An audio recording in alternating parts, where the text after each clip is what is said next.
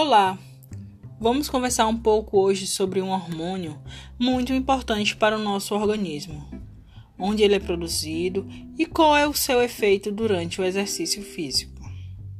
Vamos falar sobre o glucagon, que é um hormônio produzido pelo pâncreas e trabalha como um oposto da insulina, estimulando o fígado e os músculos a fazerem a quebra do glicogênio e liberar glicose. O fígado é responsável pela glicogênese e o glucagon desempenha uma importante função de regulação desse processo, evitando também a hipoglicemia.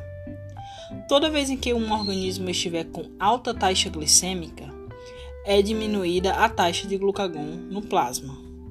E ocorrendo o inverso quando o organismo estiver com baixa taxa glicêmica.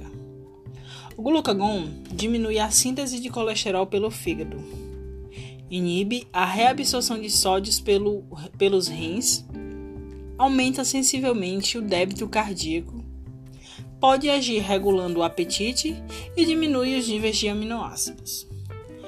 Há um glicogênio específico do fígado, de ação mobilizadora, que leva a um aumento do nível de açúcar no sangue.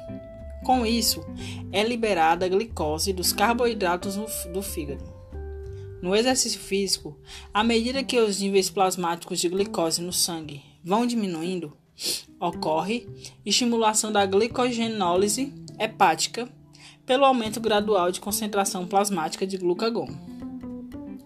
Quanto maior a duração do exercício, maior a liberação de glucagon sendo que, em exercícios moderados de curta duração, observa-se diminuição dos seus níveis plasmáticos. Durante o exercício físico, o nível de glucagon aumenta até 5 vezes. Esse efeito evita com que ocorra queda brusca da glicemia durante o exercício. O mesmo parece não apenas causar diminuição da necessidade de insulina, um fator que representa um papel importante principalmente na terapia de diabetes, mas também um aumento da sensibilidade dos tecidos à insulina, o que leva a uma maior economia, já que se poupa a insulina.